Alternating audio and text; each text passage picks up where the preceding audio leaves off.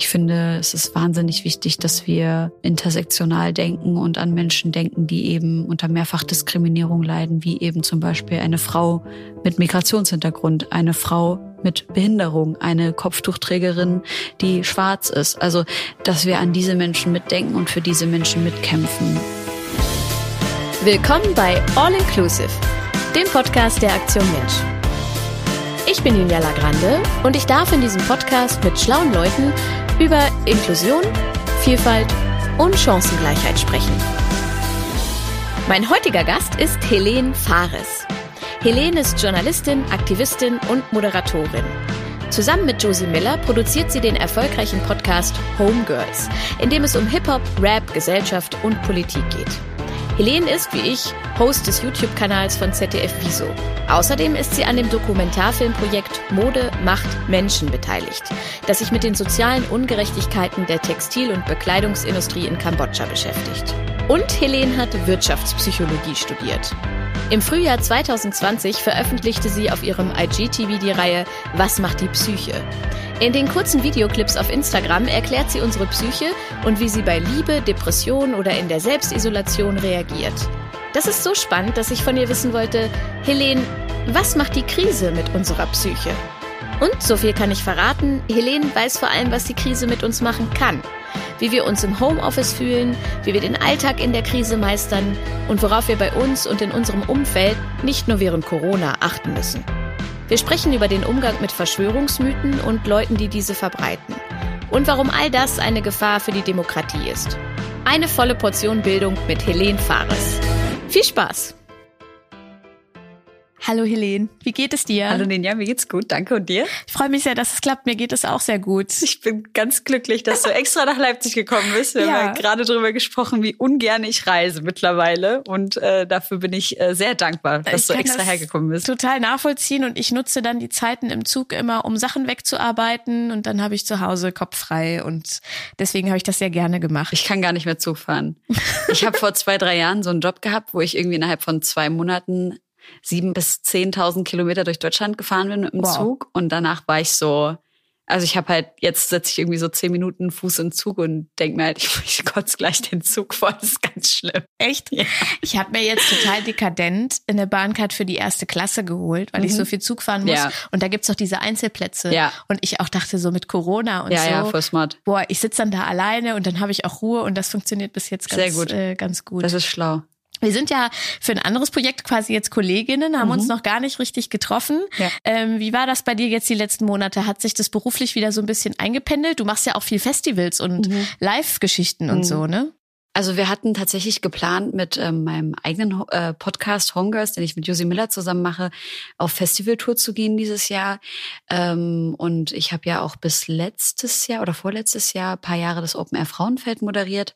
Äh, da bin ich jetzt aber, oder habe ich auch aufgehört. Und ich muss ehrlich sagen, ich war sehr glücklich darüber, dass das dieses Jahr alles ausgefallen ist und ich nicht die Person sein musste, die sagt, ich schaffe es nicht, weil ich tatsächlich gesundheitlich nicht so ganz auf der Höhe war und auch gemerkt habe, dass ich so ein bisschen mich selber unter Druck gesetzt habe, die letzten anderthalb, zwei Jahre mit diesem ganzen Aktivismus und so, du musst zu allem alles immer irgendetwas sagen und du kannst dich nie zurücknehmen, du kannst dich nie freuen und so und habe einfach meine Batterien leer gespielt und dafür war dieser Sommer eigentlich perfekt, dass ich dann sagen konnte, nee, ich renne jetzt nicht ähm, jeden ähm, Mittwoch, Donnerstag, Freitag, Samstag auf irgendein Festival und mache dann hier Live-Podcast und dann gucke ich mir noch zehn Shows an und rede noch mit 80 Artists. Ähm, ja, also das kam mir sehr gelegen und ja, es hat sich tatsächlich alles jetzt wieder so gut es geht normalisiert. Und ich habe das Gefühl, ich bin jetzt auch gerade an einem Punkt angekommen, wo ich so sehr meine mein eigenes Wohlbefinden priorisiere, dass ich auch ganz oft sagen kann, nein, ich mache das nicht oder nicht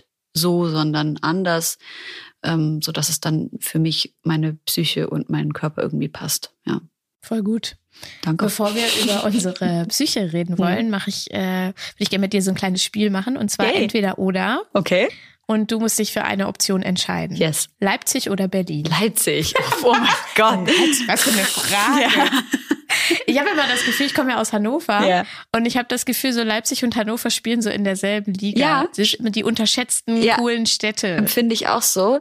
Ähm, ich finde, Leipzig ist also abgesehen davon, dass ich hier geboren wurde und hier aufgewachsen bin, ich liebe es hier. Ähm, und ich wohne halt auch mit meiner Familie zusammen. Also wir sind alle so ganz nah aneinander und das, ich brauche das einfach total. Ich bin komplett und die Ruhe hier. Und ich habe da, wo ich wohne, einen riesengroßen, wunderschönen Park, der komischerweise fast immer leer ist. Und es fühlt sich einfach an, als hätte ich so einen 80 Hektar Wald nur für mich alleine. Also ich liebe Leipzig. Das ist mein Grundstück. Das ist mein Grundstück, äh, mein ähm, Anwesen. Und für dich, liebst du Leipzig oder Berlin mehr? Nee, Hannover oder Berlin Hannover, mehr? Ja. auf jeden Fall. Ja. Ja. Allein schon auch äh, wenn wir über Psycho sprechen, ich finde es total gut, dass es da so unaufgeregt ist, Ja. dass es nicht jeden Abend irgendwelche, ich glaube, inzwischen könnte ich mich davon trennen, Ja. aber ich wäre sicherlich jahrelang auf jede noch so kleine, uncoole Veranstaltung Ja. gelaufen, weil ich gedacht hätte, ich müsste das machen. Mein Und Gott, in Hannover genau ist das. halt total, total ruhig. Genau das habe ich auch in Leipzig, dass ich sage, okay, ich kriege irgendwelche Einladungen jetzt aus Berlin. Ich meine, das ist jetzt wirklich äh, zwei Stunden, das ist ja kein Weg, sage ich mal. Ähm, aber wirklich, dass ich dann sage, nein, ich gehe jetzt nicht mehr auf die nächste Free Drinks Party, wo irgendwie, keine Ahnung, ein neuer Schuh vorgestellt wird oder Mhm. irgendwie sowas, was natürlich Dinge sind, die fürs Leben so völlig irrelevant sind. Also war sehr gesund auf jeden Fall, dass ich in Leipzig geblieben bin. Podcast oder vor der Kamera? Hm. Uh, das ist wirklich sehr schwer. Also ich glaube, ich würde sagen vor der Kamera, weil ich es mag, ohne Worte zu sprechen. Und ich glaube, dass man ganz viel vermitteln kann, indem man tatsächlich visuell zeigt, wer man ist und wie man reagiert. Und ich habe eine Freundin, die hat mir letztens ein großartiges Kompliment gemacht. Ähm, Die hat was gesehen, was ich irgendwie moderiert habe. Und sie hat gesagt, Helene, ich liebe an dir, dass du weinst ohne Tränen. Einfach um dem Gegenüber, also der Protagonistin, den Raum für ihre Emotionen nicht zu nehmen, aber trotzdem mitzufühlen. Und das fand ich richtig ergreifend, dass sie das gesagt hat. Und das ist natürlich was, was man im Podcast nicht machen kann. Das ist schön, tatsächlich. Und du? Ähm, Darf ich eigentlich Gegenfragen ja, stellen? Du Ist das erlaubt? Stellen. äh, tatsächlich, also ich mache Podcasts total gerne. Hm. Ich bin auch eine von denen, die sich ihre eigenen Folgen immer anhören. Ja, habe ich am Anfang auch gemacht, die ganze Zeit. Ja. Ähm, aber ich mag trotzdem vor der Kamera noch ein bisschen lieber, auch aus diesen, aus diesen Gründen. Hm. Ähm, weil ich es auch mag, mit Bildern Geschichten zu erzählen, mit mir und vielleicht meiner Körpergröße Geschichten zu erzählen Mhm. oder wie ich sonst so daherkomme. Mhm. Ähm, und ich auch einfach gerne mit Leuten vor der Kamera agiere. So, das mag ich einfach gerne. Ja. Jetzt wird's richtig schwierig. Hm. Atomic Kitten oder Sugar Babes? Äh, Atomic Kitten. Gut, das ging schnell. Ja, ja. Ich habe ich hab aber, das liegt daran, dass ich wirklich in den letzten Monaten voll auf dem Atomic Kitten Film war. Also wirklich hardcore. Close your eyes. Okay, und du? Sugar Babes. Wirklich? Ja. Sag mal, ich sag mal ein paar Songs jetzt, damit ich. Uh, round, round, baby, round. Okay, round. der ist nice, ja, okay. Ne? Mhm. Instagram oder YouTube? Die Frage ist natürlich, wofür? Also um selber Dinge zu machen, ist für Mhm. mich Instagram viel, viel um besser. selber Dinge zu machen. Ja. Okay, ja, dann Ja. auf jeden Fall Instagram. Aber für den Konsum präferiere ich YouTube, weil die Formate länger sind ähm, und ich mich da besser unterhalten fühle. Ja. Und ich habe auch das Gefühl, das schadet meiner Psyche nicht so sehr, YouTube, wie äh, Instagram. Äh, Gospel oder Hip-Hop? Girl. äh, ich glaube, oh, ja. Vor allem diese Entweder-Oder-Fragen, man muss sie dann so beantworten, als wäre man gerade so an der, am Messer, als hätte man so ein irgendwas Messer am passieren, Hals. wenn du Ja, jetzt genau. Gospel ist dann böse auf dich, wenn du Genau. Hip-Hop nimmst. Naja, oder wenn ich jetzt sagen würde, ich kann es nicht oder beides, dann als, als ob dann jemand sterben würde.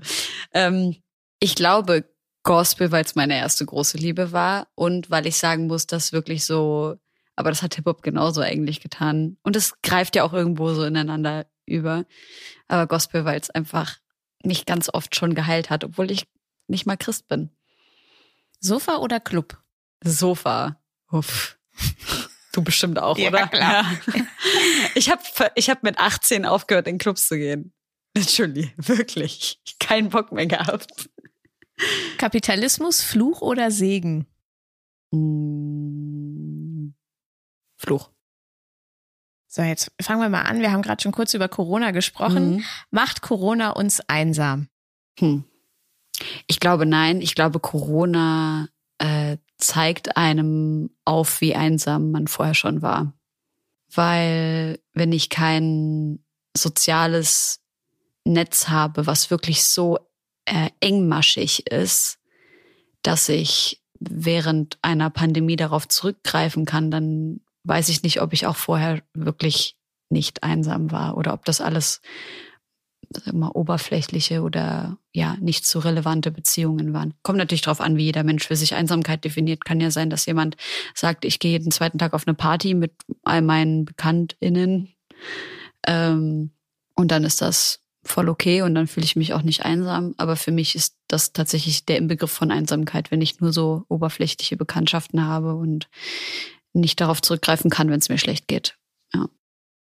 Ich weiß aus Hannover, dass da ähm, dann relativ schnell irgendwelche Maßnahmen aus dem Boden gestampft wurden, auch so Nachbarschaftshilfemäßig, mhm. um gerade so Senioren ähm, ja. vor dieser Einsamkeit äh, zu retten, mhm. sozusagen. Ich glaube, die waren dann tatsächlich besonders betroffen, ja. weil sie dann eben auch keinen Besuch empfangen durften ja. und so. Das stelle ich mir schon echt schwierig absolut, vor. Absolut, absolut, da hast du völlig recht, natürlich. Und aber man darf auch nicht vergessen, dass viele Senioren, äh, heißt das eigentlich dann Seniorin?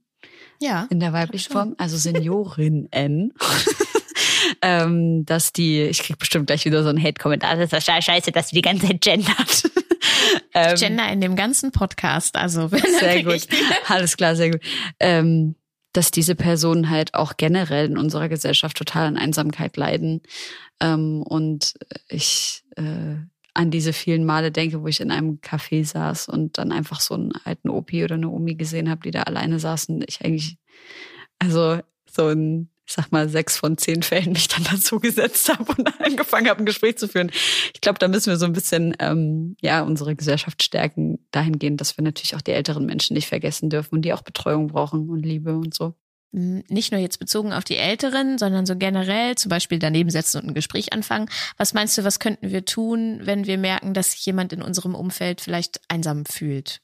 Mm, anbieten, da zu sein, würde ich sagen ähm, es gibt natürlich manche, manche, manche Menschen ähm, und da spreche ich aus persönlicher Erfahrung, die halt einsam sind und die dann aber sagen, nein, es ist alles in Ordnung und so. Ich glaube, man muss gucken, wie gut man den Menschen kennt, um selber einschätzen zu können, dass man dann trotzdem sagt, hey, schau mal, ich bin am Start und ähm, ich komme jetzt doch mal vorbei und sowas, dass man halt nicht sagt, hey, ich möchte jetzt etwas gegen deine Einsamkeit tun und ich bin für dich da, sondern einfach regelmäßig anbieten, was zu unternehmen oder zu schauen, was sind die Vorlieben dieser Person und darauf irgendwie einzugehen, ja. Und da auch vielleicht ein bisschen weniger zurückhaltend zu sein. Wir haben ja so eine eigenartige äh, Höflichkeit in unserer Gesellschaft, so eine komische Zurückhaltung, äh, vielleicht das so ein bisschen runterschrauben. Ich mag das zum Beispiel, in, also bei meiner Familie in Syrien ist es so, dass sich halt die ganze Zeit bis zum Gehen nicht mehr auf die Pelle gerückt wird, bis man halt ausrastet so. Und äh, so extrem muss es natürlich nicht sein, aber dass man halt schon richtig krass füreinander da ist. Ja. Ach, ich weiß ganz genau, was Helene mit der höflichen Zurückhaltung meint. Ich musste auch erst lernen, dass es Menschen gegebenenfalls schlecht geht, ohne dass sie das kommunizieren und dass ich mit Zuhören und sensiblem Nachfragen manchmal doch helfen kann. Gleichzeitig habe ich mir selbst vorgenommen, öfter deutlich zu sagen, wenn es mir gerade nicht gut geht oder ich Hilfe benötige und in welcher Form. Oder auch mal deutlich zu machen, dass ich gerade nicht bereit bin für mehr Nachfragen. Es kommt also alles immer auf die Kommunikation an. Du hast ähm, auf Instagram ein Videoformat, das heißt, was macht die Psyche? Mhm. Was macht denn die Psyche bei der Isolation? Also wenn wir, wir hatten keinen richtigen Lockdown, mhm. aber wenn es heißt, bleibt alle zu Hause, mhm. was passiert dann in unserem Kopf? Also in allererster Linie haben wir das Problem, dass es eine Situation ist, die wir nicht kontrollieren können. Und fehlende Kontrolle bedeutet für die meisten Menschen Stress. Wenn dazu noch kommt, dass wir ähm, so Faktoren wie soziale Isolation haben und das eben besonders bei Menschen ist, die halt alleine leben, dann ist das Alleinsein auch ein riesengroßer Stressfaktor, weil wir Menschen einfach rein evolutionstheoretisch äh, argumentiert nicht dafür geschaffen sind, alleine zu sein. Wir, wir sind Gruppentiere im Prinzip, ähm, weil nur in der Gruppe waren wir geschützt und konnten überleben. Das heißt also, wenn wir alleine sind, sinkt die Chance, eigentlich evolutionär gesehen, dass wir überleben und das wiederum sorgt für Stress. Ja, also im Prinzip, um es runterzubrechen, das ist ein Stressfaktor. Für viele Menschen ist es natürlich auch äh, eine Chance, sich mit sich selber auseinanderzusetzen. Aber ähm, das würde ich, glaube ich, nicht äh, für den Großteil der betroffenen Personen so sagen. Ja. Was meinst du, wie ist das bei Kindern? Reagieren die da nochmal anders drauf? Ehrlicherweise kann ich dazu keine genaue Aussage treffen, weil ich mich damit nicht ausführlich beschäftigt habe. Wenn ich aber jetzt mal so rein spekuliere, ne? also wenn das jetzt bedeutet, dass Kinder einfach nur noch mit ihren Eltern rumhängen, ne? das ist natürlich nicht das, was Kindsein bedeutet. Ne? Ähm, natürlich können die Eltern ganz viel mit den Kindern spielen, aber ein Elternteil spielt ja auch ganz anders mit dem Kind, als ein Kind mit einem anderen Kind spielt. Und diese ganzen Dynamiken, die auch dafür sorgen, dass ein Kind ähm, selbstständiger wird und äh, sich auch emanzipiert, und zwar in dem Falle nicht nur von den Eltern, sondern eben auch von anderen Freunden, sich abgrenzt oder eben eine Zusammengehörigkeit empfindet. Das sind alles Sachen, die da halt zu kurz kommen. Aber wie gesagt, da habe ich mich nicht äh, so ausführlich mit beschäftigt, als dass ich dazu eine Aussage treffen könnte. Mein, mein Kind ist jetzt drei hm. und für den ist das so eine totale Normalität geworden. Also ja. der spielt halt Einkaufen mit Maske. Mein Schatz. Und, äh, oh Gott, ja, meine wirklich. Herz. Und alle machen das so, ne? Also ja. die haben dann auch, äh, während wir noch zu Hause geblieben sind, dann haben die so FaceTime, so Dreijährige gefacetime und sich so erzählt, was sie gerade machen und so. Und das war einerseits total süß ja. und andererseits sitzt man da so daneben und denkt, was ist das denn für eine Kindheit? Ne? Ja. Ähm, meinst du das, also wir sind jetzt beide keine ExpertInnen ja. psychologisch für Kinder, ja. aber ich kann mir schon vorstellen, dass das langfristig, wenn es noch länger so dauert, auch irgendwelche Auswirkungen ja, hat. Natürlich. Die müssen nicht negativ sein, aber es ist halt eine komplett andere Realität. Voll. Ne? Na, da bleibt ja auch einiges auf der Strecke, wenn man das alles auf die den digitalen Weg schiebt. Man hat ja nicht mehr die Möglichkeit oder die Kinder haben nicht mehr die Möglichkeit, auch körperlich, haptisch mit anderen Kindern Dinge auszutragen. Ich spreche jetzt nicht hier von Prügelei, äh, Kinderprügelei oder sowas, aber da sind ja so viele Dinge, die man zum Beispiel auch beim, also als Kind von anderen Kindern alleine durch Beobachtung lernen kann oder auch die Beobachtung von, wie gehen andere Erwachsene mit den Kindern um, wenn XYZ passiert also da geht schon sehr, sehr viel verloren und ich bewundere jedes Elternteil, äh, was da ähm, versucht, bestmöglich drauf einzugehen. Ich glaube, das ist eine riesengroße Verantwortung gerade. Wie fühlst du dich denn damit? Inzwischen besser, weil es ja quasi wieder wie so eine, ich nenne es immer so eine komische Normalität, mhm. weil alle gehen wieder arbeiten, alle gehen wieder in den Kindergarten und mhm. so. Ähm, aber wir sollten ja immer noch vorsichtig und rücksichtsvoll sein. Ja. Ähm, aber ich fand, also es war so ein komischer Moment zu wissen, so von einem Tag auf den anderen, das Kind ist jetzt zu Hause und es wird jetzt wirklich ernst. Mhm. Und dann immer wieder zu verstehen, ach so, es sind gar nicht nur 14 Tage, vielleicht haben ja. wir das die nächsten acht Wochen und dann zu verstehen, hm, vielleicht haben wir das über den ganzen Sommer oder bis nächstes Jahr ja. oder so. Ja. Und irgendwie gewöhnt man sich auch an diese Situation. Aber ich fand es schon, und das ist eine sehr privilegierte Perspektive mit einer großen Altbauwohnung mhm. und viel Platz und einem Kind, mhm. äh, trotzdem sehr, sehr anstrengend irgendwie. Ja. Ist dein Kind da irgendwie, also hast du das Gefühl, dass dein Kind da irgendwie ausgerastet ist oder? Nee, das nicht. Ich glaube, wir haben ganz gut Sachen angeboten mhm. und auch so Ausflüge gemacht, aber man hat schon gemerkt, als er dann seinen besten Kumpel das erste Mal wieder getroffen hat, das war also, da ist mein Herz dann fast explodiert, ja. so wie die sich umarmt haben oh und da rumgelaufen Gott. sind. Mhm. Und dann war es auch fast wie so eine Belohnung, als er dann wieder in den Kindergarten gehen ja. durfte. Ne? Also, und die, die kennen sich halt top aus mit den Regeln, die sie betreffen. Also, mhm. hat ein Spielplatz zu oder nicht? Wann muss man Maske tragen? Krass. Darf man im Kindergarten singen oder nicht? Dürfen ganzen, die nicht singen? Ja, wegen der Aerosole. Ah. Ja, ja, genau. Oh, solche shit. Geschichten. Das ist, echt, oh, das ist ja voll wie schnell traurig. die da reinkommen. Also auch erstaunlich, dass ein Dreijähriger manche Sachen anscheinend besser versteht als manche Erwachsener irgendwie. oder verstehen, ja, manche oder Erwachsene verstehen wollen. Einfach, ne? Ja. Annimmt.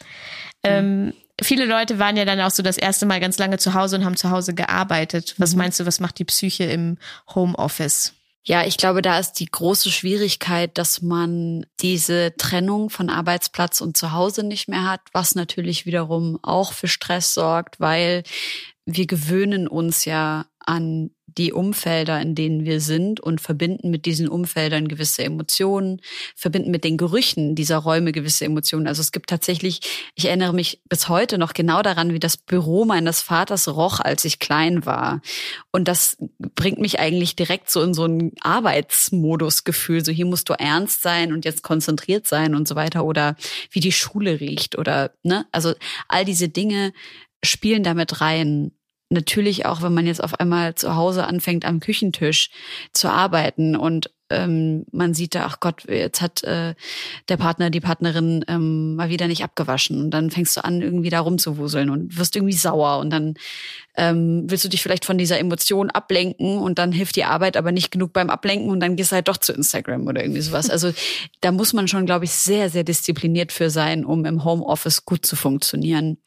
Prinzipiell ist es natürlich auch für Personen, die für gewöhnlich in, ähm, an Arbeitsplätzen arbeiten, an denen sie auch mit anderen Menschen in Kontakt sind, halt auch dahingehend wiederum gefährlich, dieses ähm, Verständnis von Arbeit zu riskieren, sage ich mal. Ich ähm, so ein bisschen kompliziert ausgedrückt gerade. Also dieses, ich bin jetzt nicht mehr mit den ganzen Menschen, mit denen ich normalerweise arbeite, die mich auch in meinen Arbeitsmodus reinbringen, sondern ich bin komplett alleine dafür verantwortlich.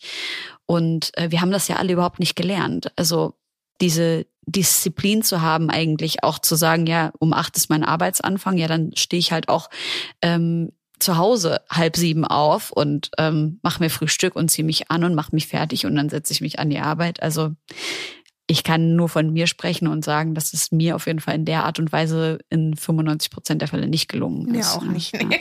Das ist halt auch äh, wirklich viel verlangt, ja.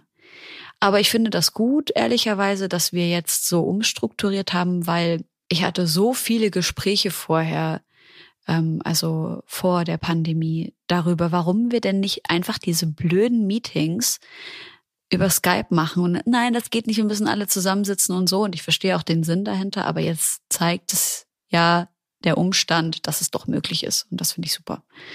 Was meinst du, was kann man zu Hause für eine gute Harmonie tun, wenn man genau diese Situation hat, du hast nicht abgewaschen hm. und wir hocken hier seit Wochen aufeinander? Hm. Was macht man da? Also ich glaube, das Wichtigste ist, ähm, halt wirklich klare Regeln aufzustellen und einfach genau zu sagen, was sind meine Bedürfnisse. Kannst du dir vorstellen, dass du diese Bedürfnisse erfüllen kannst? Ne? Natürlich nicht nur Bedürfnisse äußern, sondern auch fragen, ob das überhaupt für das Gegenüber machbar ist. Und dann eben auch zu erfragen, was sind deine Bedürfnisse? Hm, wie kann ich dir irgendwie unter die Arme greifen? Wenn die Möglichkeit besteht, natürlich auch zu versuchen, sich einen Arbeitsplatz zu schaffen und das eben nicht an einem Ort zu machen, an dem man dann wahrscheinlich eine halbe Stunde vorher gerade gefrühstückt hat und dann äh, die ganzen Krümel auf dem Boden sieht oder so. Das ist natürlich äh, in vielen Fällen nicht möglich, aber dann zu sagen, man baut sich eben im Rahmen dieser Regeln, die man sich schafft, auch eine Struktur, eine Tagesstruktur auf, die fürs Arbeiten total relevant ist und sagt, okay, wenn ich eben sehr ordentlich bin und auf Sauberkeit sehr achte auf, äh, an meinem Arbeitsplatz und ich kann nur am Küchentisch arbeiten, dann sage ich halt, okay, ich stehe um sieben auf, bis halb acht wurde gefrühstückt, von halb acht bis um acht räume ich die Küche, Küche, die Küche auf. Heute habe ich einen CH-SCH-Fehler. ähm, heute räume ich die Küche. wow, das stimmen wir nicht rausschneiden. Die Küche räume ich dann auf und dann ähm, kann ich äh, entspannt und gut anfangen zu arbeiten. Ich glaube, Struktur ist alles. Was sagt eigentlich die Politik zum Thema Homeoffice? Arbeitsminister Hubertus Heil hat vor kurzem einen Gesetzentwurf vorgelegt. Das Mobile Arbeit Gesetz sah einen Rechtsanspruch auf Homeoffice vor. Bei einer Fünf-Tage-Woche hätten Beschäftigte demnach 24 Tage im Jahr mobil oder von zu Hause arbeiten dürfen. Das Kanzleramt allerdings hat den Entwurf abgelehnt und damit die Abstimmung zwischen den Ministerien. Ein Gesetzentwurf wird immer erst untereinander abgestimmt, bevor er vom Bundeskabinett formal beschlossen werden würde. Allerdings, viele Unternehmen sind sowieso schon, auch dank Corona, weiter als der Gesetzentwurf vorgesehen hätte. Meinst du, wir haben als Gesellschaft jetzt mehr Ängste oder andere Ängste? Ich glaube, wir sind in Deutschland gerade das erste Mal seit sehr, sehr langer Zeit an einem Ort der Existenzängste eigentlich. Und das natürlich auf viele Arten und Weisen. Das fängt an bei, ähm, ich habe meinen Job verloren und ich weiß nicht, wie ich jetzt weiter vorankommen soll. ich bin in die Kursarbeit gegangen. Ich habe aber letztens eine große Investition getätigt und habe ähm, damit gerechnet, dass ich die ganzen Gelder eigentlich wie no also ganz normal weiterbekomme. Geht aber natürlich auch so weit, dass Menschen, Menschen sich ganz dolle auch in diese Gedanken reinsteigern. Natürlich auch nicht zuletzt, weil wir auch von der WHO darauf hingewiesen wurden, dass es gut sein könnte, ähm, Essen zu lagern und also beziehungsweise Nahrungsmittel und Getränke zu lagern, um halt im Falle eines Lockdowns wirklich klarzukommen. Ähm, ich muss sagen, der Einkauf, den ich damals gemacht habe, als das empfohlen wurde, hat, glaube ich, zwei bis 300 Euro gekostet. Und ich weiß, dass es sehr viele Familien in Deutschland gibt. Und ich meine, ich spreche von einem Zwei-Personen-Haushalt.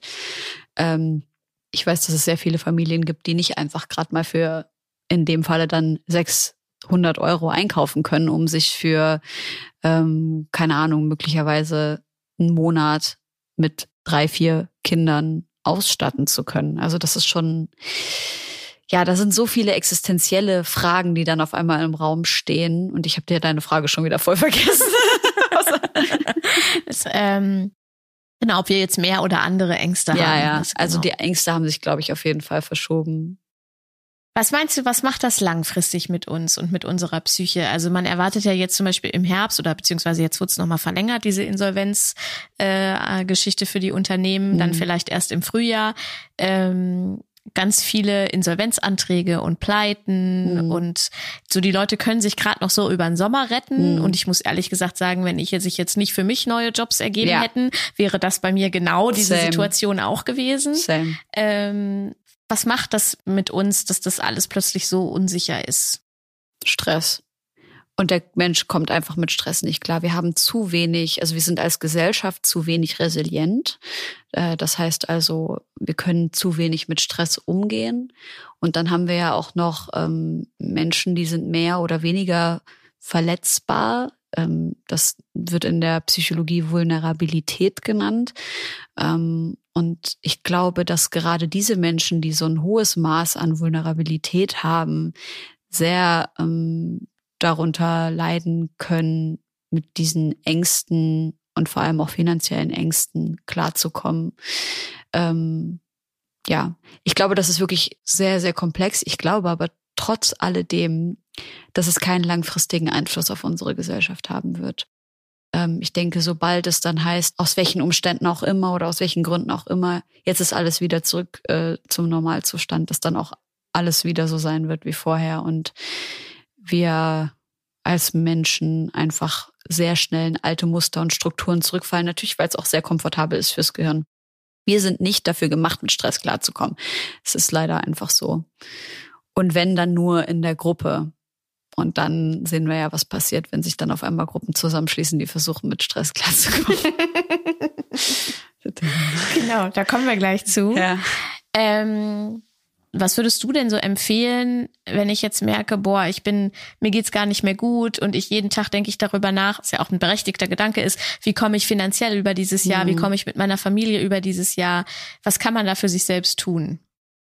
Ich glaube, ich kann da keinen Rat zugeben, weil ich dafür zu, in einer zu privilegierten Position bin, um sagen zu können, hier, du hast existenzielle Ängste, äh, was deine, dein, dein Geld betrifft. Und ich sag zu dir, jetzt mach jeden Tag Yoga, also es wäre lächerlich. Ähm, ja, kann ich, glaube ich, keine Aussage zu treffen. Du hast gerade schon gesagt, die, wenn, wenn Leute sich zu Gruppen zusammentun, um mhm. mit Stress ja. äh, zurechtzukommen, ähm, jetzt haben wir ganz viele, also gefühlt auf jeden Fall mhm. ganz viele Leute in Deutschland. Und das fand ich ich meine, es ist irgendwie nicht überraschend, aber ich fand es trotzdem erschreckend, auch in meinem Bekanntenkreis äh, Leute, ähm, von denen ich das nie gedacht hätte, mhm. die auf sogenannte Verschwörungstheorien mhm. anspringen mhm. ne? und darüber irgendwie versuchen, mit dieser Situation klarzukommen. Mhm. Was passiert da? Warum glauben Leute solche Sachen? Mhm. Also es gibt dafür verschiedene Theorien. Ich will dazu, bevor ich darüber spreche, ein Buch empfehlen, das heißt Fake Facts von ähm, Pia Lamberti und einer ihrer Kolleginnen, deren Namen ich gerade leider vergessen habe. Es ist ein sehr, sehr gutes Buch, ähm, wo auch äh, der Begriff Verschwörungstheorie erstmal weggeschoben wird und eher von Verschwörungserzählungen und Verschwörungsmythen gesprochen wird, weil eine Theorie ja eigentlich wissenschaftlich belegbar oder verwerfbar ist und das ist ja in dem Falle nicht so.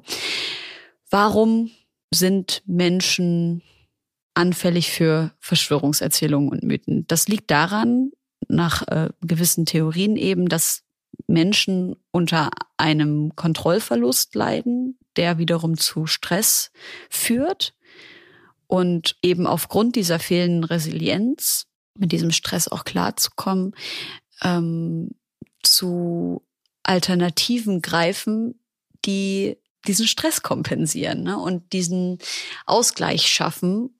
Und man könnte ja eigentlich meinen, ach, ist ja gar kein Problem, Mensch, lass doch jeden glauben, woran er will, so. Aber das Problem ist natürlich, dass sich hinter Verschwörungsmythen und Erzählungen ganz oft große Gefahren verbergen, weil eine, ein Verschwörungsmythos eigentlich immer irgendein Feindbild in sich beherbergt. Und das ist die große Gefahr. Weil eine Person, die, ähm, das nennt man Verschwörungsmentalität, hat, die glaubt daran, dass gewisse Ereignisse passieren, weil gewisse Gruppen sie so kontrolliert haben oder manipuliert haben, um eben ein gewisses und das ist meistens ein böses Ziel zu erreichen. Ne? Man könnte ja meinen, ja, ach komm, juckt mich doch nicht, wenn du glaubst, dass die Erde flach ist. Aber das Problem ist ja dann, was denkst du denn, wer uns erzählt, dass die Erde flach ist mhm. und warum? Und dann hast du wieder ein Feindbild und das ist ganz, ganz gefährlich, weil das war auch eben ein Mittel und das, darüber müssen wir in Deutschland sprechen, der Nationalsozialisten. Damit hat es unter anderem angefangen mit Verschwörungserzählungen und Mythen über die jüdische Gesellschaft. Ich wollte sagen, das ja. sind oft, sind es dann antisemitische sehr oft. Feindbilder. Sehr, ne? sehr, sehr oft. Wenn ja. man es so runterbricht, dann auf den Anfang der, der Erzählung sozusagen. Absolut. Ähm, was ich ganz interessant finde daran ist, dass ich ein paar Bekannte habe gefühlt, die jetzt, also ich bin 37 mhm. und die jetzt auch so alt sind wie ich oder vielleicht noch mal zehn Jahre älter und die sich jetzt das erste Mal in ihrem Leben politisieren. Ja und vorher nie irgendwas gemacht haben mhm.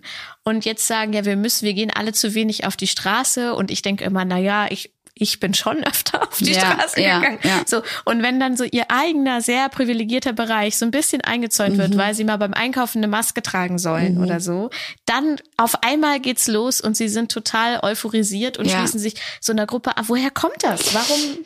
Ich glaube, das liegt an der Einfachheit, sich jetzt zu politisieren. Ähm, Politik war auch aus meiner persönlichen Wahrnehmung heraus beziehungsweise nur aus meiner persönlichen Wahrnehmung heraus, ähm, immer sehr undurchsichtig, glaube ich, vor allem für junge Menschen irgendwie, die jetzt nicht keine Ahnung, ähm, total äh, so einen Haushalt hatten, denen das in dem Politik komplett erklärt wurde oder ein, ein, wo das in der Schule einfach nicht ordentlich erklärt wurde, wozu ich mich übrigens dazu zähle. Also bei mir in der Schule wurde Politik überhaupt nicht so erklärt, wie man es eigentlich jetzt verstehen sollte. Und ähm, dieses Gefühl zu haben, auf der einen Seite, ich habe eigentlich gar keine Macht und deswegen mache ich auch nichts. Oder mir geht's gut genug und deswegen mache ich nichts und das, was kümmert mich äh, das Leid der anderen oder wie dieses schöne Sprichwort geht? Wie heißt das eigentlich? Was kümmert mich fremdes Leid? Genau. So heißt das. Ähm, so, dass es halt dieses Komfortzonen-Ding, sich auch nicht explizit damit beschäftigen zu wollen, aber heute eben dieses, oh, in meine Freiheit wird eingegriffen, Stress und jetzt gibt es auch noch dieses total einfache Mittel, ähm, nämlich laut sein und mich auch als was Besonderes darstellen. Und dann auf einmal ist man irgendwie politisiert. Und das ist übrigens eine der Eigenschaften, also das haben Studien ergeben, ähm, die Menschen mit äh, Verschwörungsideologien ausmacht, dass sie einen Drang dazu haben, als einzigartig wahrgenommen zu werden. Narzissten neigen zu Verschwörungserzählungen kommt auf die Studie an, würde ich da sagen, weil es gibt ja auch diesen ähm, kollektiven Narzissmus, dass man sagt, ich äh, glaube, dass ich und meine Gruppe erhaben sind. Und da würde ich auf jeden Fall zustimmen, weil da gibt's diese Erhabenheit, eben diese Wissenserhabenheit, ne? wo man halt sagt, ja, wir sind eben diese ausgewählte Gruppe, die halt genau wissen, dass diese und diese Menschen diese ganzen schrecklichen Dinge tun, um uns zu manipulieren. Und ich finde, das ist ehrlicherweise sehr, sehr schwer, damit in unserer Gesellschaft heute umzugehen. Wie gehst du denn mit diesen Menschen um in deinem Umfeld, wenn ja, du das? Das wäre auch meine Frage so, an dich. Wie ja. soll ich damit umgehen? Ja. Also ähm, teilweise äh, habe ich dann, habe ich zum Beispiel, wenn Leute was bei Facebook, es gibt ja noch Leute mhm. in meiner Altersklasse, die bei Facebook sind, wenn die da was gepostet haben und ähm, da waren Leute dabei, die ich für sehr gefährlich halte. Ja. Ähm, irgendwelche Videos von irgendwelchen Reden oder so. Mhm. Dann habe ich geguckt und dann hatten da schon einige drunter geschrieben, so und so und Ja. auch wirklich belegbar mit Links, Ja. warum sind die gefährlich. Ja. Und wenn ich dann merke, die reagieren da drauf, so jeder darf glauben, was er möchte Mhm. und ähm, schon so, dann versuche ich da nicht auch noch in die Diskussion einzusteigen, sondern dann habe ich tatsächlich Leute blockiert auch, ne? Ja, ja. Und je enger das Verhältnis ist, umso mehr versuche ich vernünftig. Ja. Ich habe ja unter anderem Konfliktlinguistik studiert und Oh. weiß eigentlich, wie man streitet, Mhm. aber ähm, versuche dann vernünftig so drauf einzugehen. Ich hatte eine Bekannte, die dann ähm, sich vehement gegen die Impfpflicht ausgesprochen hat und Mhm. gesagt hat, sie will dafür auf die Straße gehen. Und da habe ich dann halt gesagt, na ja, es gibt ja noch gar keine Mhm. Impfpflicht. Also gar nicht, dass ich jetzt gesagt habe, was für Blödsinn und so, Ja. ne? Sondern es gibt eben noch nichts. Und ich musste dann aber für mich noch so dazufügen, wenn es aber einen Impfstoff geben sollte, würde ich mich impfen lassen aus Solidarität gegenüber Leuten, die das nicht machen können und Ja. so, ne? Und dann haben wir das Thema recht schnell, es war eine Online-Kommunikation, einfach ignoriert, muss Ja. ich sagen. Also so richtig so einen Zugang habe ich da Hm. noch nicht gefunden. Also ich glaube, online würde ich da gar nicht rangehen. Echt nicht. Außer man hat eben einen eigenen Ort, wo man auf solche Themen eingehen kann, aber jetzt auf Facebook-Diskussionen sich einzulassen. Ich glaube, das ist einfach gerade nicht der richtige Zeitpunkt. Ich weiß nicht, ob es jemals der richtige Zeitpunkt war. Wahrscheinlich ja. nicht. Ähm, ich glaube, was man machen kann, ist auf den eigenen Kanälen, wie du den ja auch hast, zu versuchen, ähm, nicht unbedingt gegen etwas zu sein, sondern für etwas zu sein.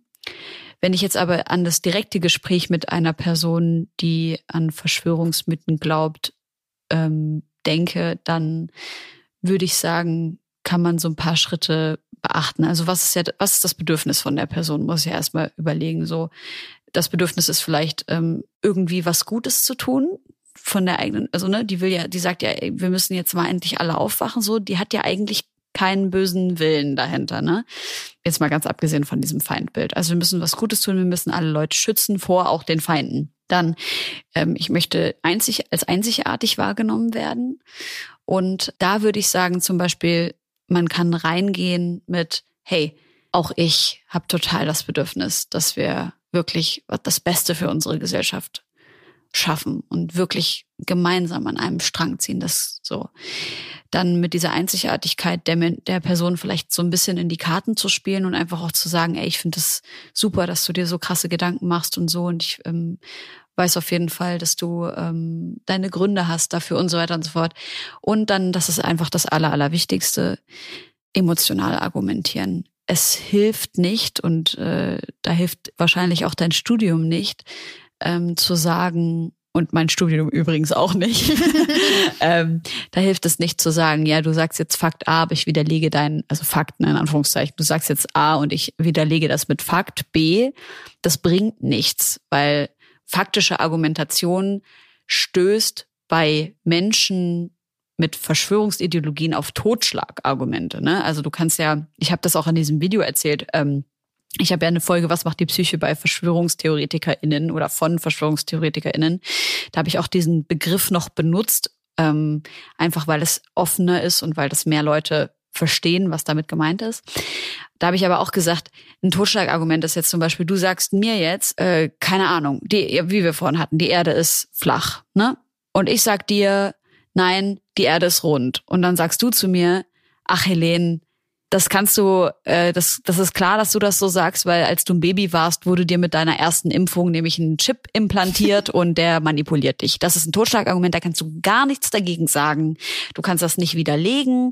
Ähm, also natürlich kannst du es widerlegen in irgendeiner Art und Weise, aber du kannst es in dem Moment, kannst du die Person nicht erreichen, weil die Person wird nur sagen, dein Gehirn wird sowieso kontrolliert von diesem Chip. Und da dann einfach auch irgendwann mal zu sagen, ey, entweder ich argumentiere jetzt emotional weiter und versuche dich auf emotionaler Ebene zu erreichen oder ich beende das Gespräch an dieser Stelle und versuche an einem anderen Tag zu einem anderen Zeitpunkt irgendwie wieder ranzukommen. Ich muss aber persönlich auch sagen, dass ich das wahnsinnig schwierig finde. Auch anstrengend teilweise, ne? Total. Auslaugend so. Also, weil die andere Person glaubt ja genau wie ich, die Wahrheit zu sprechen. Voll. Ja. Ähm, und überzeugen zu wollen. Und übertragbar ähm, ist es wahrscheinlich auch so, meinst du, Politik oder Medien können da irgendwie noch gegenarbeiten oder sind die eh schon raus, weil Leute, die von Verschwörungserzählungen überzeugt sind, ja sowieso ein schlechtes Meinungsbild von, ich sag mal, den klassischen Medien mhm. und denen da oben in Häkchen äh, haben? Boah, das finde ich voll schwierig, die Frage. Also ich glaube schon, dass wir die Möglichkeit haben, da noch ein paar Menschen, die vielleicht dazu neigen, abzufangen oder in die Richtung gehen. Aber ich glaube, die, die schon hart an der Front stehen, ähm, von äh, wir, wir stürmen jetzt den Reichstag, ähm, ich glaube, die kann man jetzt nicht mehr erreichen mit unseren Instagram-Formaten. Und also das ist ja das, der Raum, in dem wir uns gerade bewegen oder unseren YouTube-Formaten. Und jemand, der auf die Straße geht und Lügenpresse schreit, den können wir auch nicht erreichen. Ich weiß nicht. Ich glaube, also das ist immer das, das, woran ich mich festhalte. Ich glaube, dass Demokratie nur mit einem Höchstmaß an Bildung möglich ist und ich denke mal, die Politik könnte dann halt in die Bildungspolitik eingreifen und halt sagen, wir versuchen da schon in der Schule abzufangen, also eher prophylaktisch zu arbeiten. 18,3 Milliarden Euro. So hoch ist der Etat des Bundesministeriums für Bildung und Forschung 2020. Vieles davon fließt in eine Erneuerung des BAföGs, in Ganztagsbetreuung, Digitalisierung und künstliche Intelligenz. Inwiefern bei den Investitionen auch Demokratie und Meinungskompetenz eine Rolle spielen, konnte ich nicht genau herausfinden. Ganz bestimmt steht das in den Curricula, also den Lehrplänen der einzelnen Bundesländer. Aber auch da, und das kann ich als Partnerin eines Gymnasiallehrers mit Sicherheit sagen, kommt es sehr darauf an, wie die einzelnen Lehrkräfte diese Themen umsetzen und wo sie ihre Schwerpunkte setzen. Und tatsächlich ist Medien- und Quellenkompetenz ein Thema, das nach meiner Erfahrung vor allem auch Erwachsenen als Fortbildung guttun würde. Ja, ich weiß es nicht. Ich finde das total schwer und ich finde es auch gruselig. Ich muss ehrlich sagen, als äh, Person mit Migrationshintergrund und Person mit einer großen migrantischen Familie mache ich mir schon krasse Sorgen. Und äh, gut, nun sind wir hier in Leipzig. Es geht eigentlich noch, aber Leipziger Umland ist halt ziemlich äh, durchwachsen von AfD-WählerInnen und also mir fallen halt viel mehr Kleinigkeiten auf, die ich irgendwie als rechts lese oder wahrnehme, als ich als es mir vorher aufgefallen ist. Und das ist, es hat schon eine Bedrohlichkeit. Ja, ich finde es irgendwie so hart und könnte auch echt heulen, wenn ich drüber nachdenke, dass meine Eltern das, also all das, was sie halt durchgemacht haben, um jetzt an diesem Ort zu sein, wo sie trotzdem unter Anfeindungen leiden. Und ähm, ja, meine, meine Mutter arbeitet mit sehr vielen Menschen zusammen und hat jeden Tag viele Patienten und äh, auch da ist es stärker geworden. Also es ist wirklich. Ja, es bekommt irgendwie, ja. ich habe das Gefühl, es sind so äh, Schritte. Also es hat erstmal so eine ähm, so einen Raum bekommen, als die AfD in einige Parlamente eingezogen ist und es irgendwie plötzlich waren sie auch im Fernsehen, in Talkshows und so, ne? mhm. ne? Und es war alles so geduldet. Und dann hat, dann war das plötzlich okay, Dinge zu sagen, mhm. unwidersprochen. Und jetzt finde ich es nochmal gruseliger, was für eine Mischung da eigentlich gemeinsam auf der Straße unterwegs mhm. ist. Leute sich teilweise auch nicht bewusst machen wollen ja. oder ähm, oder Ausreden suchen, um, mhm. um zu sagen, warum sie da mit äh, offensichtlichen Nazis, ja, also ja. für mich sind die, die sich da gemein machen, genauso mhm. äh, rechte, rechte oder zumindest Steigbügelhalter von mhm. äh, rechten Meinungen. Und das finde ich dann nochmal viel, viel gruseliger, wie groß diese Gruppe ist und dass sie dann da alle gemeinsam irgendwie denken, ja, ist cool jetzt so. Äh, wir machen das gemeinsam. Ja, das finde ich auch sehr gruselig. Diese Duldung, ne?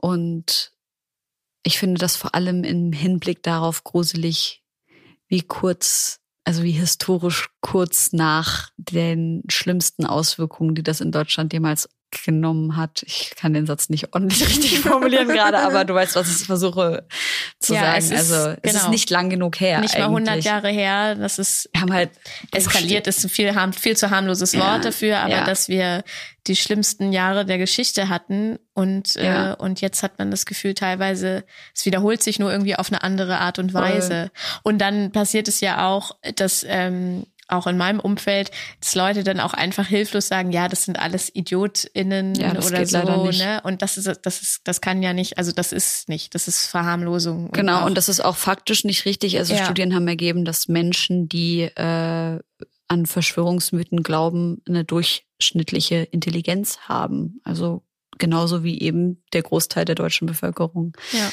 Es hat also nichts damit zu tun, wie schlau man ist. Aber weitere Studien haben ergeben, dass äh, Menschen, die an Verschwörungsmythen glauben, eher dem politisch rechten Spektrum zuzuordnen sind. Okay. Ja. Hast du das Gefühl, wir entfernen uns alle immer mehr voneinander? Oh, Gefühl. Ich finde das immer so schwierig, wenn man in einem Gespräch ganz viel über Fakten spricht und dann auch über Gefühle spricht. Ähm, aber also ja, ja. Ich weiß nicht, ob es, ähm, wie vorhin schon gesagt, eine Sache ist, die schon vorher da war und jetzt offengelegt wird. Aber ja, in Krisensituationen, ähm, und das sehe ich auch äh, in meiner Heimat, die Menschen statt zusammenzurücken, entfernen sich eher voneinander und jeder wird so zum Eigenbrötler und versucht irgendwie sich seine eigene Gruppe zu schaffen, die irgendwie erhaben ist und das werden die sein, die es schaffen und so. Es ist schon beängstigend, ja. Und ich merke aber auch, ähm, dass es auch mit mir was gemacht hat, dass ich auch gesagt habe, okay, dann muss ich jetzt halt gucken, also solche Gedanken in meinem Hinterkopf, da muss ich mich halt gucken, wie ich mich im Notfall mit meiner Familie in Sicherheit bringen kann. Ne? Und da spreche ich aus einer sehr privilegierten Position, wo wir nicht offen erkennbare Muslime sind, wo wir relativ helle Haut haben, ich noch zu allem Überfluss helle Augen habe und man mich vielleicht auch in den europäischen Raum migrieren könnte, sage ich mal, ohne dass ich großartig auffallen würde, was das Aussehen betrifft. Also was ich, wenn ich da an ähm, schwarze Personen denke oder Personen, die äh, Kopftuch tragen ähm, aber auch an unsere jüdischen MitbürgerInnen, die auch offen erkennbar äh, Jüdinnen sind. Da, das ist natürlich noch viel, viel katastrophaler und ich will mir gar nicht ausmalen, wie die sich, was heißt, ich will es mir nicht ausmalen, ich sehe es ja. Wir sprechen ja auch alle miteinander, aber es es tut mir wahnsinnig leid, wie die sich gerade fühlen müssen, ja. Ja, ich, ich möchte das um den Punkt Menschen mit sichtbaren Behinderungen ergänzen. Oh ja, sorry. Die, nee, nee so war es gar nicht gemeint, aber so, dass ähm, ich auch glaube, dass es teilweise, ähm, also so diese Frage, welches Leben ist eigentlich lebenswert und was darfst ja, du mit deiner Behinderung, mhm. die wird da auch verhandelt mhm. irgendwie, ne? Das ist echt gruselig. Absolut. Und das, also nochmal, genau das hatten wir schon. Und das ist keine 100 Jahre her. Was meinst du, wie können wir solidarisch bleiben untereinander und uns gegenseitig unterstützen? Ich glaube, es ist wichtig, dass wir einander immer weiter zuhören, ähm, dass wir unsere Bedürfnisse klar äußern. Und das bedingt natürlich, dass wir mit uns selber in die Reflexion gehen und wissen, was unsere Bedürfnisse überhaupt sind,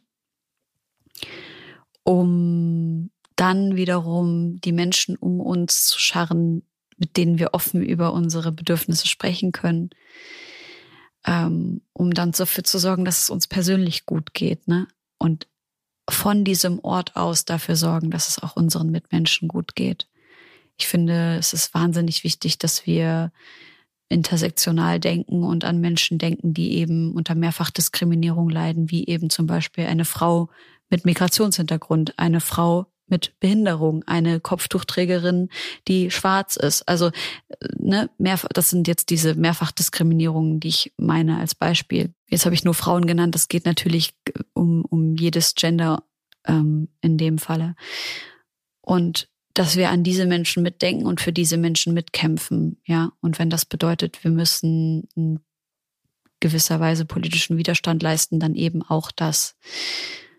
Äh, ja, Ruhe und Besonnenheit in uns selber finden und reinbringen. Das ist sehr viel leichter gesagt als getan natürlich.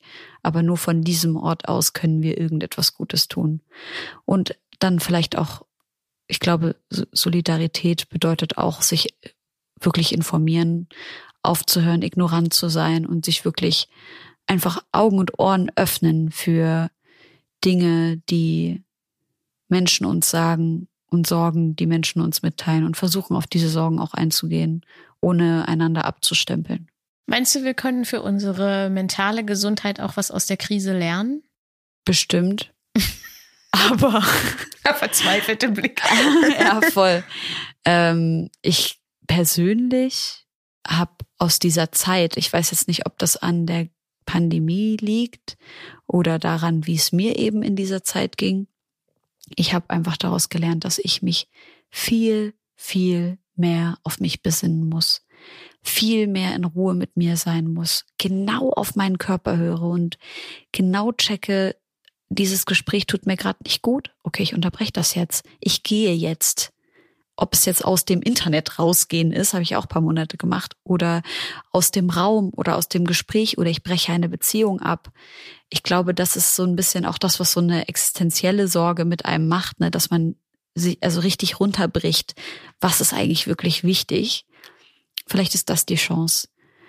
Äh, ich hoffe sehr, sehr, sehr, das ist mein großer Wunsch, äh, dass wir uns als Gesellschaft wieder mehr auf die Familie besinnen, weil ähm, und da meine ich natürlich sowohl die physisch, äh, hier physiologische oder biologische Familie als auch die gewählte Familie und da einfach diese Priorität wieder dahin setzen. Das ist auch der Grund, warum ich vorhin gesagt habe, dass ich glaube, dass der Kapitalismus ein Fluch ist, weil ich eben beobachte, dass der Fokus sehr wenig auf Familie und sehr viel auf das Kapital gelegt wird. Und äh, ich glaube nicht, dass das so gut ist. Ich habe in deinen äh, Insta-Stories die letzten Tage einen sehr niedlichen, sehr kleinen, süßen Hund oh gesehen. Nein, der war so toll, oder? Ich glaube, dass das mit Sicherheit was ist, äh, was äh, einer gut tun kann. Ja. Was tust du dir selber noch Gutes, damit es dir besser geht? Also ich zwinge gerade meinen Freund, die Person, der die ihm den Hund ausgeliehen hat, zu zwingen, dass äh, die Person mir den Hund einmal pro Woche gibt.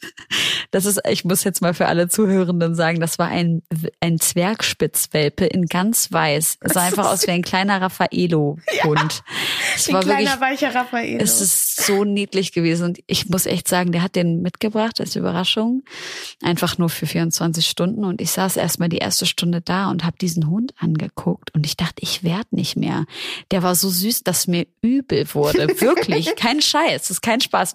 Ich habe es nicht verstanden, dass so ein Wesen leben und laufen kann. Das war so klein und so niedlich. Und das hat wirklich zwei Tage lang komplett dafür gesorgt, dass mein, auch nachdem der Hund noch, also schon weg war, dass ich mich so viel besser gefühlt habe.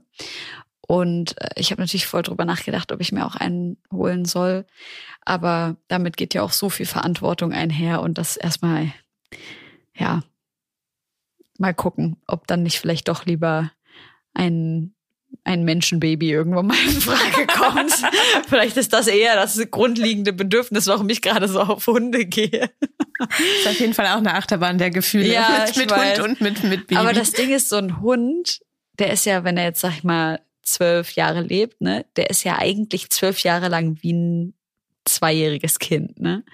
Und ein zweijähriges Kind hört halt im besten Fall mit fünf auf, zwei zu sein. So. und kann dann relativ alleine so zum Show Sachen machen und muss sich, also muss sich schon kümmern. Du weißt, was ich meine. Ja. Ähm, kann vor allen Dingen kommunizieren. Es kann dir ja, genau sagen, ja, was es will, auch ja, wenn das manchmal anstrengend ja, ist. Ja, auf jeden. Und ein Kind kannst du auch, äh, also ich will auf gar keinen Fall sagen, dass ein Kind einfacher ist als ein Hund. Ich glaube, ich höre einfach auf zu reden jetzt.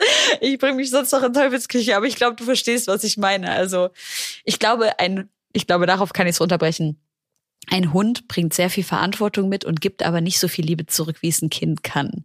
Und ich glaube, an der Stelle ist es für mich so ein Gedankenpunkt, aber es ist gerade noch nicht der Zeitpunkt, aber irgendwann, inshallah. Vielen, vielen Dank, dass du da warst. Danke, das war ein ganz tolles durfte. Gespräch. Danke. Danke, dass du nach Leipzig gekommen bist extra. Nochmal, ich weiß das sehr zu schätzen. Danke auch dir. Das war mein Gespräch mit Helene Fares. Wow, die Frau hat so drauf. Ich fühlte mich richtig wohlig nach unserem Treffen. Und das, obwohl wir über so viele schwierige und auch angstmachende Prozesse in unserer Gesellschaft gesprochen haben. Ich nehme mit, dass es wichtig ist, auf das eigene Wohlbefinden zu achten, vor allem auch das Mentale.